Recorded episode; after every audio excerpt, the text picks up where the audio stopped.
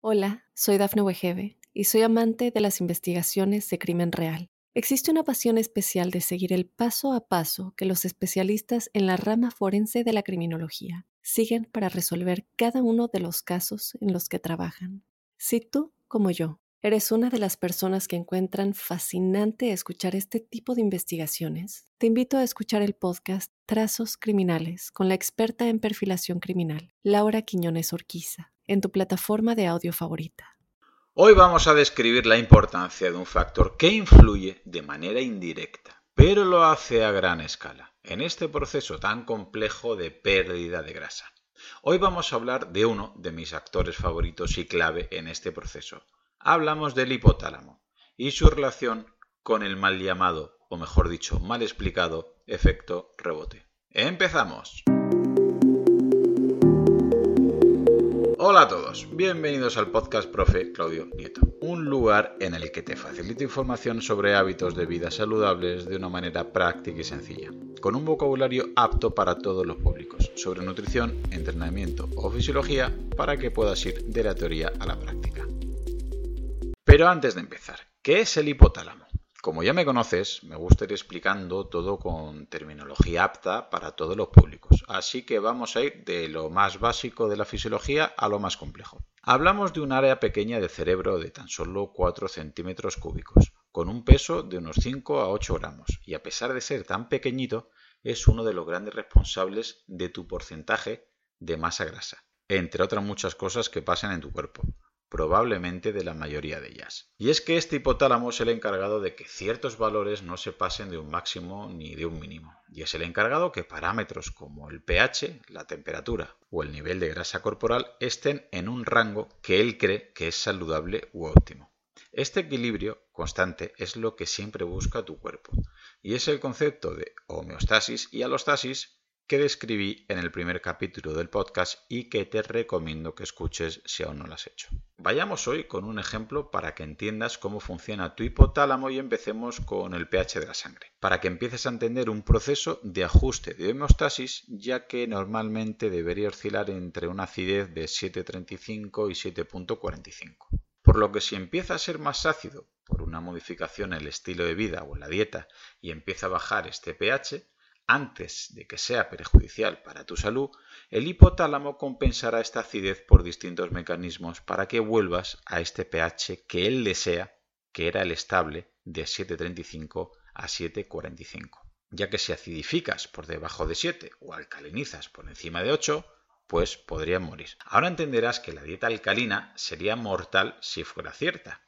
Es decir, si hay alimentos que te alcalinizan o que te acidifican, mueres.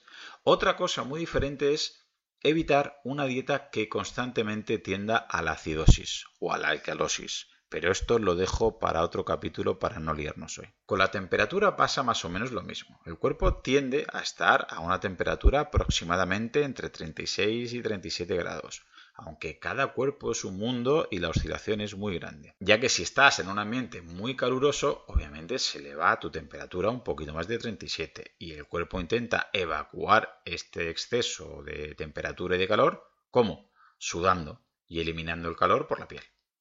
Por otro lado, cuando estás en invierno o pasando frío, el mecanismo típico de piel de gallina y pelos de punta es para crear una especie de cámara de aire que genera a su vez una capa protectora, a la vez que tiritas y demás, para crear energía y calor. Y tú probablemente estés diciendo, pero ¿qué me estás contando? ¿Qué tiene que ver esto con adelgazar? Pues que hay mecanismos similares en el proceso de pérdida de grasa. Ojo, similares, no los mismos. Tenemos que pensar que tu hipotálamo controla el nivel de grasa que él considera óptimo para asegurar tu supervivencia. Y como es lógico, has heredado un hipotálamo que durante cientos de miles de años ha sufrido periodos de escasez o de hambrunas, por lo que de primeras no le hará mucha gracia que bajes mucho tu masa grasa con cierta facilidad, ya que hoy en día puede ser bonito o estético, pero hace cientos de miles de años podría suponer la muerte. Y lo importante aquí es que este porcentaje graso no es un dato estable como lo era la temperatura o lo era el pH, es decir, no corresponde a una homeostasis pura y dura, sino que corresponde a la alostasis, es decir, que según tus hábitos, el hipotálamo establece mediante adaptaciones, digamos un set point o un punto de ajuste, el cual sería el número de kilos de grasa que hay en tu cuerpo. Y utiliza herramientas muy poderosas para que no varíes mucho de este set point o punto de ajuste que tu hipotálamo ha decidido que sea el necesario. Estos kilos de grasa lo considera como el punto de equilibrio, de tal manera que si subes o bajas muy rápidamente, hará lo que tenga a su alcance para que vuelvas a esos kilos que él considera estables en un primer momento, de una manera parecida, que no la misma, a la que hacía con la temperatura y con el pH. Pero recuerda que estas son respuestas homeostáticas, la temperatura y el pH, y que la grasa, al ser alostática, es muy cambiante, y para ello debemos modificar el entorno o el contexto en el que vives para que tu hipotálamo decida que haya menos cantidad de grasa en tu cuerpo. ¿Y qué herramientas tiene tu hipotálamo para regular este set point o este punto de ajuste si empezamos a comer muy poco con el fin de perder grasa? Pues si tú crees que comiendo muy poco vas a perder grasa, tu hipotálamo puede contestar primero subiendo la grelina. Esta era la hormona que te hacía comer más y sobre todo peor. Por lo que si tu hipotálamo te hace generar más grelina, comerás más calorías, comerás productos más ultraprocesados. Y como ves, esto es un acto de supervivencia a toda costa. Por otro lado, se hará más resistente a la leptina. Esta era la hormona de la saciedad, por lo que si tu cerebro no recibe bien esta sensación de saciedad, seguirás comiendo más cantidad de comida porque no tienes esta sensación de llenado. Como ves, es otro acto de supervivencia a toda costa. Y otra de las opciones es que también genere un metabolismo tiroideo un poquito más lento. Aunque esto de rápido o lento tiene muchos matices. Pero en general piensa que quiere que te muevas menos, bajando por ejemplo tu NIT.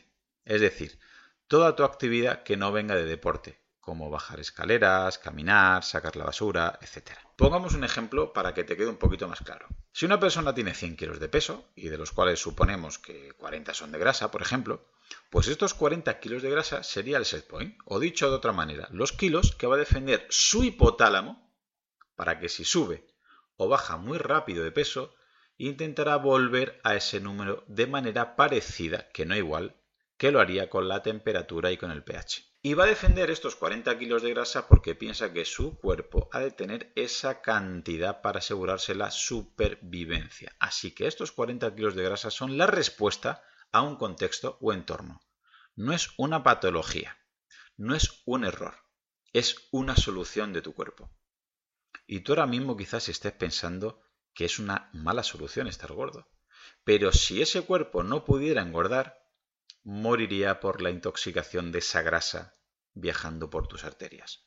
Así que volvamos al ejemplo. Si este tipo de 100 kilos se pone a hacer una dieta muy hipocalórica y durante una época es muy estricto y consigue bajar en unas semanas, por ejemplo, 10 kilos de grasa, toda su familia y todos sus amigos lo celebran pensando que si pierde 10 kilos en un mes, pues ya hace la dieta tres meses, serán 30 kilos y será una nueva persona y todo parece ir sobre ruedas. Pero de repente su hipotálamo se empieza a asustar y empieza a hacer sus cálculos. Y claro, el hipotálamo no entiende de abdominales, ni de fotos en Instagram, ni de postureo. Él entiende de dos cosas, supervivencia y procreación, nada más. De igual manera que sabe que si sube mucho la temperatura o baja mucho, podríamos morir, o que si sube mucho o baja el pH, podríamos morir, piensa que si pierde 10 kilos al mes y seguimos por ese camino, en unos meses podríamos morir por desnutrición. ¿Y qué pasa? Pues que se pone manos a la obra para intentar que el cuerpo del ejemplo vuelva a sus 100 kilos en báscula y 40 kilos de grasa, porque era el resultado de un mal contexto y era su adaptación. ¿Y cómo lo hace? Pues primero, generando más grelina. De repente nota que le pasa algo raro, le entra en hipoglucemia, le sube el cortisol y se traduce en ansiedad. Una ansiedad que se transforma en hambre. Más que hambre e impulsividad por comer mal. Llega a su nevera, la abre y por mucho que le gusten las frutas, las verduras, carnes, pescados y demás, él solo ve dulces. bollería, patatas fritas, salsas, refrescos, y hasta que no se toma una buena ración, no le desaparece esa sensación de agresividad por la comida. 2. El hipotálamo se hace resistente a la leptina, recuerda. Es decir, se hace el sordo y no escucha la información que le está brindando esta hormona, por lo que cuando se sienta a comer, por mucha cantidad que coma, no nota que se está saciando. Él sabe que está comiendo en exceso, pero no se llena con nada. Necesita comer muchísimo para notar esta saciedad. Y el problema no es que en esa comida no esté comiendo suficiente, sino que su hipotálamo no está escuchando la señal de la leptina que le está gritando que ya es suficiente. Y tercero, el hipotálamo, además de comer más y peor, baja el gasto de energía a nivel tiroideo. Empieza a existir un descenso de conversión de T4 parte inactiva en T3, que es la parte activa, reduciendo así la temperatura corporal con la consecuencia de existir menos gasto calórico interno. Y de repente empezará a ser un poquito más friolero debido a esta bajada de actividad tiroidea. Otra consecuencia de falta de actividad de la tiroides es la pereza. Pereza entre comillas. Solo quiere estar en el sofá, o no le apetece subir por las escaleras, o no tiene ganas de ir a entrenar. Y claro, desde fuera vemos una persona, repito, perezosa o con falta de voluntad. Pero no es eso, hormonalmente está en un momento de bajón hormonal. En resumen, el hipotálamo, como respuesta a esa agresión de dieta estricta, ha respondido haciendo que el ejemplo coma más, coma peor genere menos temperatura interna y se mueva menos. ¿Y sabes cómo se llama esto? El efecto rebote. De repente nuestro amigo del ejemplo pierde esa motivación que tenía y empieza a ver que el peso vuelve a subir, pero aunque se esfuerce por bajarlo, la grelina, la leptina y la tiroides siguen haciendo su trabajo. Y cada vez come más, come peor y se mueve menos. Encima, por culpa de esa dieta extrema, ha perdido algo de músculo, por lo que su metabolismo basal todavía es más bajo. ¿Y hasta cuándo va a seguir así? Hasta que el hipotálamo le salga de las narices. Si tiene suerte nuestro amigo, le volverá a dejar en los 100 kilos en báscula que pesaba antes de hacer esta dieta. Pero si su hipotálamo está enfadado, porque es la tercera o la cuarta vez que hace una dieta milagro, muy probablemente suba ese peso a 102-105 kilos, teniendo ahora un nuevo set point o punto de ajuste que podrían ser 50 kilos de grasa la cual su hipotálamo intentará ahora defender ante una nueva futura amenaza, como una futura dieta estricta que intente cumplir. ¿El resultado? Pues depresión o por lo menos pesimismo dice que ya es incapaz de ponerse a dieta, que él a la dieta no le funcionan y que tiene una genética muy mala. Ahora entenderás por qué las personas que se someten a liposucción al cabo del año, la mayoría tienen el mismo peso y al cabo de dos años suelen pesar todavía más. En el quirófano le han quitado 10 o 15 o 20 o 30 kilos de grasa, pero esa grasa estaba ahí porque su hipotálamo lo había decidido por un contexto determinado, así que conforme salga del quirófano, su cuerpo se pondrá manos a la obra a recuperar esa cantidad de grasa que le han robado sin su permiso. La solución, pues lo primero es entender que el cuerpo responde a un contexto para ganar grasa y que se debe enfocar la bajada con un contexto de hábitos de vida, de nutrición, de sueño, de entrenamiento, etc para que el hipotálamo no se asuste y considere que debe bajar este set point y que tu peso en báscula puede bajar sin problema, huyendo de batidos mágicos, de pastillas novedosas y de métodos con nombre propio que probablemente sean muy caros, muy efectivos a corto plazo, pero muy perjudiciales a largo plazo.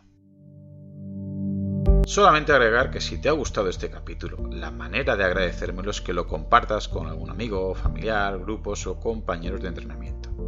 Si ves interesante el contenido y quieres escuchar los próximos episodios, suscríbete en tu reproductor de podcast habitual.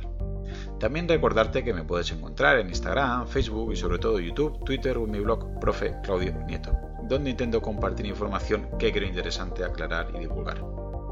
Y un último favor, déjame una reseña en la plataforma que utilices. Me ayudarás a darme a conocer y que pueda llegar el mensaje a mucha más gente. Así que con esto me despido. Muchísimas gracias por escucharme y te espero en unos días por aquí con un nuevo episodio. Hasta pronto. Hola, soy Dafne Wegebe y soy amante de las investigaciones de crimen real. Existe una pasión especial de seguir el paso a paso que los especialistas en la rama forense de la criminología siguen para resolver cada uno de los casos en los que trabajan. Si tú, como yo, ¿Eres una de las personas que encuentran fascinante escuchar este tipo de investigaciones? Te invito a escuchar el podcast Trazos Criminales con la experta en perfilación criminal, Laura Quiñones Orquiza, en tu plataforma de audio favorita.